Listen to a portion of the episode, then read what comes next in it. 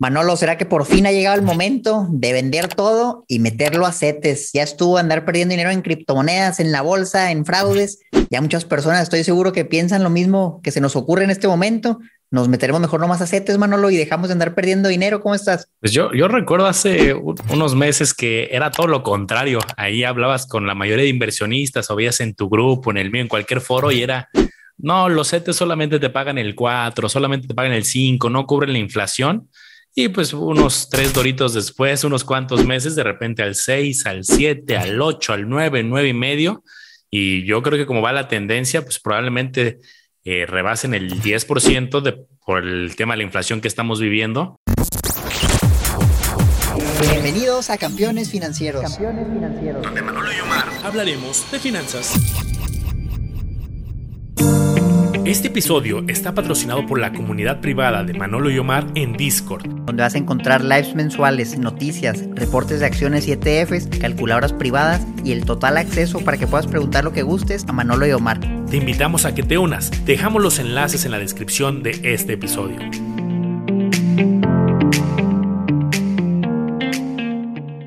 Pero pues un 10% con el nivel de riesgo que, que implican los CETES, creo que es atractivo oye, es la tasa más atractiva, pues creo que eso se va a tratar este episodio.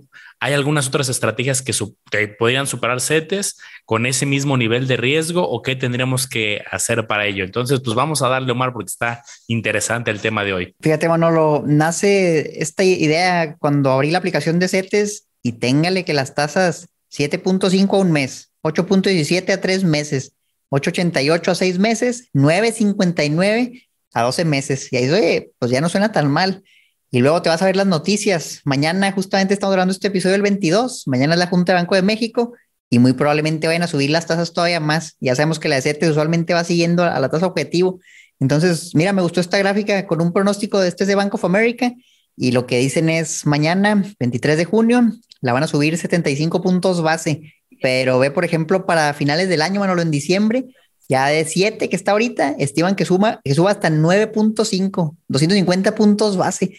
Oye, pues si sube CETES, ya ahorita te da el 9, y si sube un 2%, a lo mejor al rato te da el 10, el 11, a lo mejor hasta el 2.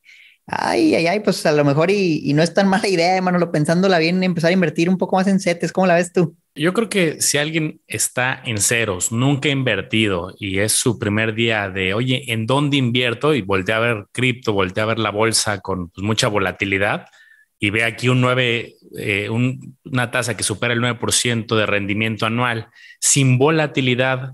Es decir, ya una vez que, acuérdense que una vez que ya pactas tu, tu CETE a un año, si tú lo mantienes hasta el vencimiento, pues ya tienes ese, si lo cerraste al 9.50, ya tienes tu 9.50 seguro, ¿no? Creo que hay varias implicaciones. Uno, pues a ver cuánto tiempo dura. Esto creo que es un reflejo de cómo han estado la inflación en los últimos meses Vimos niveles del 7, del 8, y no solamente en México, en el mundo. Estados Unidos tiene el mismo tema, Europa, países emergentes, desarrollados.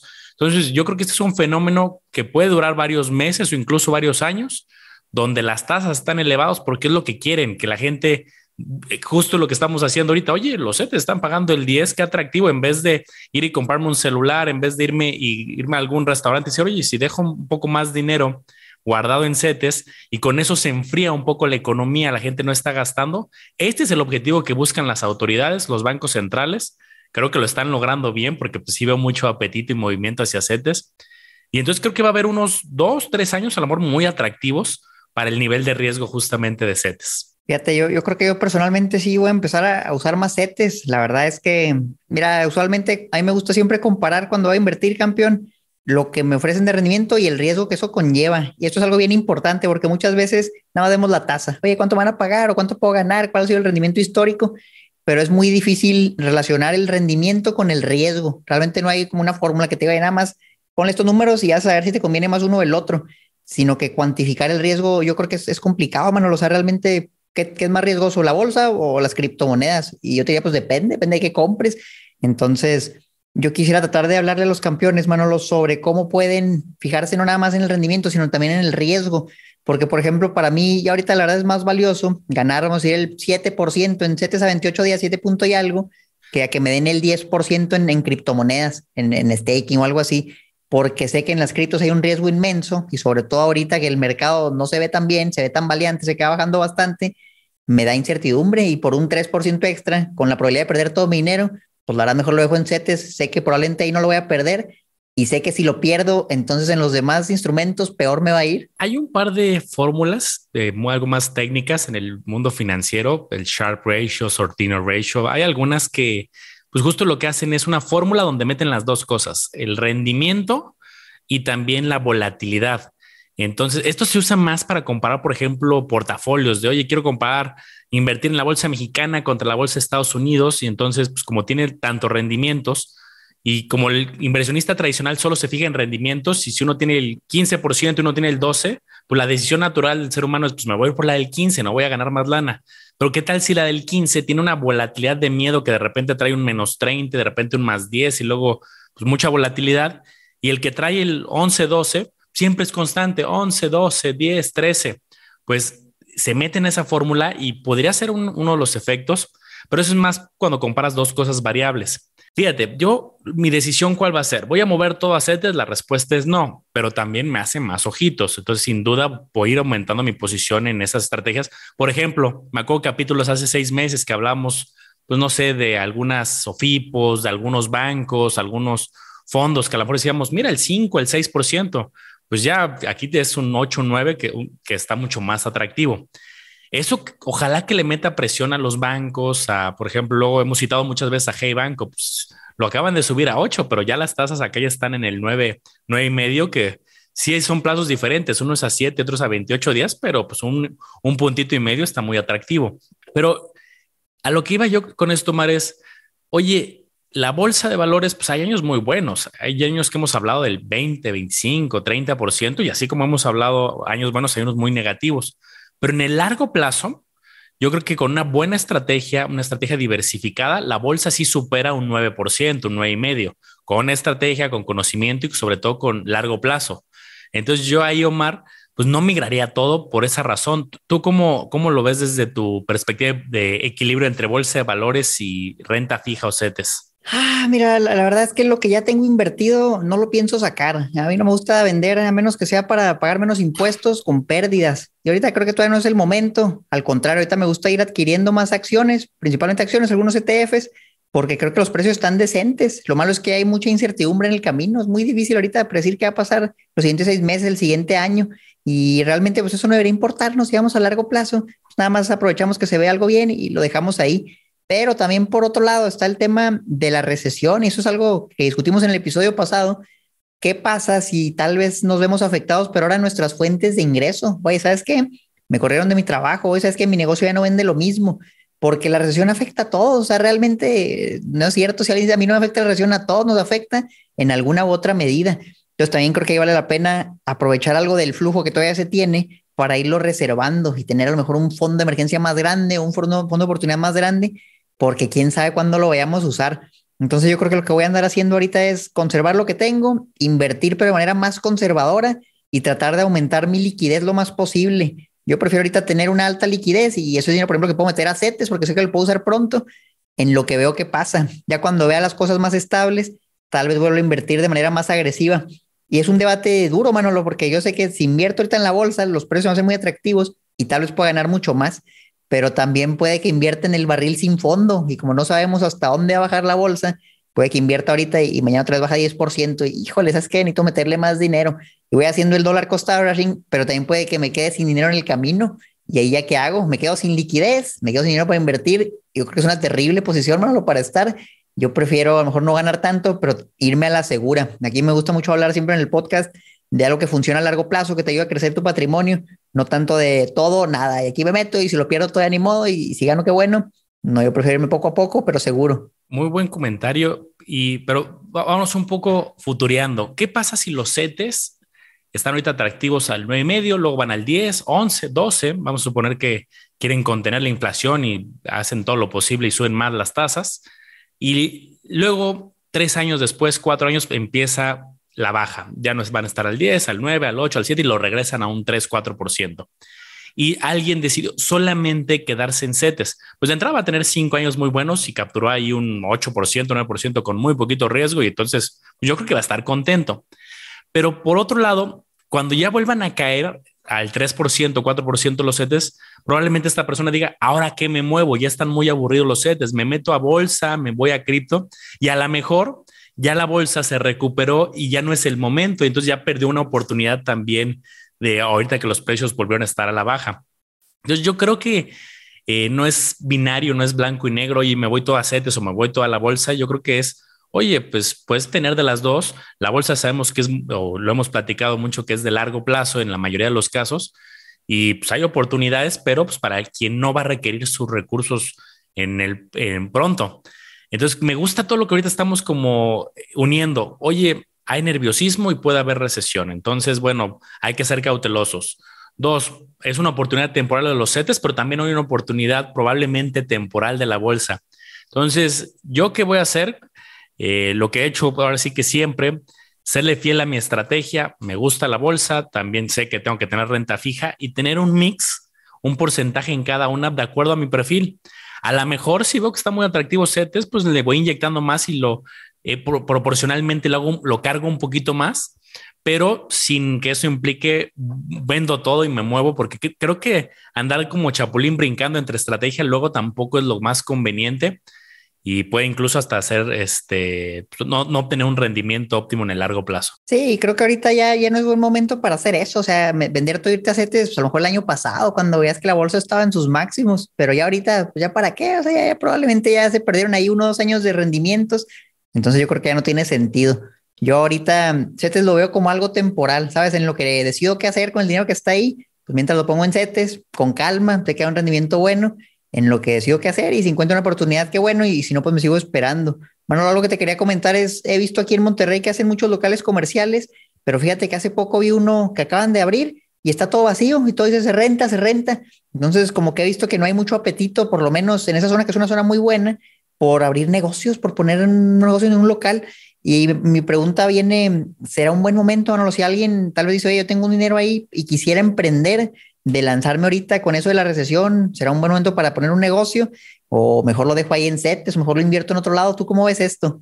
Qué buena pregunta. Y pues tienes de reto que sin un riesgo mínimo, 10%.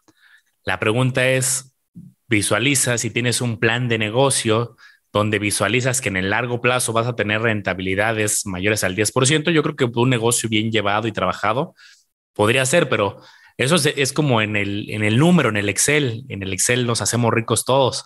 Pues sí, sabemos que implementar un negocio es algo que te debe de apasionar, debes de tener los contactos, el proveedor, la estrategia y un montón de cosas.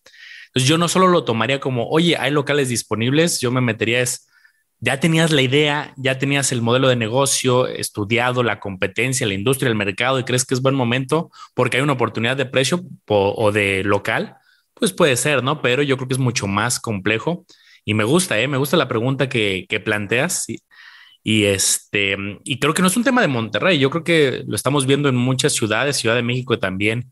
A pesar de que ya veo una recuperación, de todos modos, yo sí creo que eh, sí hubo muchos emprendedores que se salieron en 2020-21 y pues ahí hay pues, tanto oportunidades como crisis, ¿no? Oye, Manolo, ¿y qué tal los inversionistas que se enfocan en flujo? Que a lo mejor ya viven de sus inversiones o les gusta recibir flujo constante y vamos a decir que tienen algunos inmuebles, reciben el 5 o 6% de su inversión en rentas y luego en los CETES, oye, aquí me dan casi el 10 sin, sin riesgo, entre comillas, y a lo mejor tienen inversiones en fibras y te da el 7, el 8% y dices, oye, pues también a lo mejor ya CETES me está dando un poquito más, si me puedo ir, por ejemplo, un año, ¿crees que esos inversionistas deberían considerar migrar capital? ¿Sabes qué? Déjame vender una propiedad y la meto a CETES y ya al rato que las propiedades a lo mejor se nivelen, que los CETES bajen, vuelvo a comprar otra o ya mejor lo meto en ese instrumento.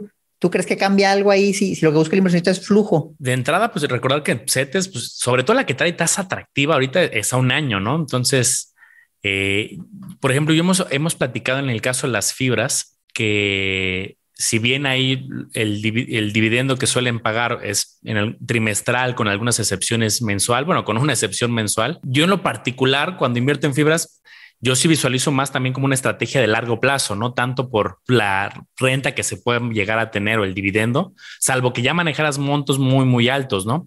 Entonces yo la verdad es que no soy un inversionista tanto de flujo, pero comparando así puro y duro fibras versus CETES, Eh, creo que ahorita van a estar durante una temporada a la par, pero con la gran diferencia que te digo, yo visualizo que CETES es un tema probablemente dos, tres años estas tasas altas.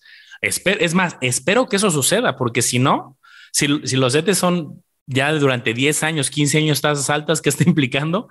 Que las cosas van a estar muy caras con un ritmo de crecimiento durante muchos años este, más elevado de lo normal. Entonces, la expectativa mía y yo creo que de la mayoría es, oye, ojalá que malo para los inversionistas, pero por el bien de la economía, que solamente sean unos, una oportunidad ahorita donde los CETES pueden ser más atractivos que las fibras, pero la fibra como tal también es instrumento, yo creo que para un hold de largo plazo, para que te esté dando ese dividend yield durante pues, muchísimos años. Oye, Manolo, en otro episodio discutimos brevemente sobre si nos convenía comprar bonos a largo plazo y venderlos, pero antes de tiempo, justamente con esa visión que tú dices, es que dos, tres años a lo mejor y luego las tasas van a bajar ¿Qué tal invertir en un instrumento a un plazo muy largo, pero que yo pueda vender en el mercado secundario en tres años, en cinco años, cuando las tasas bajen? Yo tengo, por ejemplo, un bono que, que paga una tasa mayor a la que está en el mercado y ganar ahí vendiéndolo antes de tiempo. ¿Crees que es una estrategia viable? Es algo que personalmente has hecho, yo nunca lo he hecho, pero estoy muy interesado en hacerlo esta vez. Yo no lo he hecho en la práctica. Eh, que también hay que considerar que el tema de, del timing y de la evaluación de bonos es, es intermedia y es más complejo. Hay metodología para evaluar justamente el tema de los bonos que seguramente en CETES directo, digo, yo nunca lo he hecho en la práctica, pero pues ya has de meter tu posición, tu postura y hacer un proceso relativamente fácil. Pero este, esa es una venta anticipada, esperando tener una, este, una apreciación en la evaluación del bono. Pero la otra es, oye, y si capturo un bono a tasa fija durante pues, varios años que también están ahí en CETES directo y ya.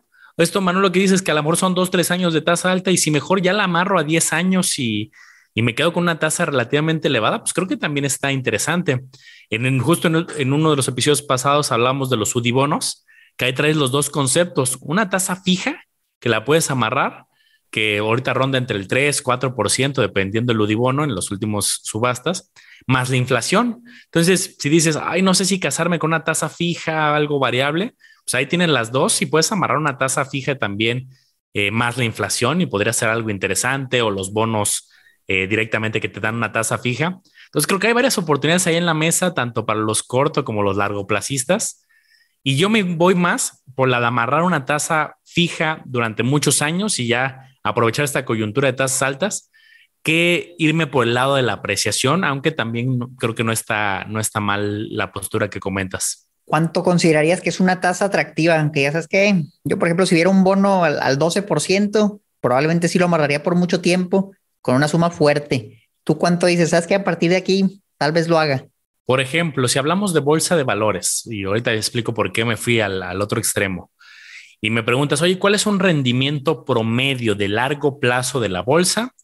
no de alguien que está haciendo estrategias de compras en directo, sino de un índice bien diversificado, un S&P, un Russell, eh, alguno mundial, yo te diría que entre un 12%, si tengo que dar un número. Obviamente depende del periodo que analizas, si son los últimos tres años, cinco años, diez años, 20, 30, te salen números muy distintos. Eh, pero en promedio de largo plazo, yo creo que un 12 es un buen número.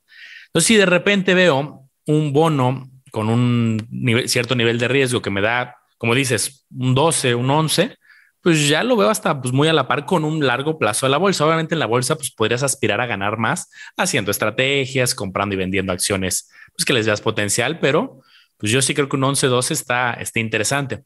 Que ahora vamos a ponernos pues un poco exquisitos y sí, sin duda los CETES creo que sí son de las inversiones más conservadoras y más seguras, los CETES.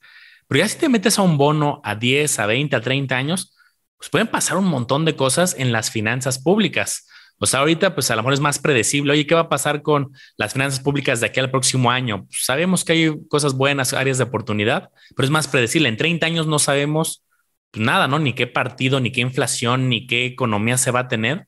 Entonces, meterte a un bono de largo plazo también tiene su riesgo de incertidumbre, no tanto como la bolsa, pero también existe. ¿Ahí qué opinas? No, sí, como no, pues la verdad es, es imposible saber qué va a pasar en 30 años por eso el bono debería pagar algo considerable para considerarlo, invertir en ellos, porque, híjole, ha pasado. La otra vez hablamos, nos preguntaron, creo que en un en vivo, que si alguna vez había pasado que, el gobierno cayera en default, y por ahí mencionamos como dos, tres ocasiones temporales. Digo, pues al final de cuentas sí se recuperan y se han recuperado, pero ahí está, o sea, sí ha pasado y, y sí puede volver a pasar.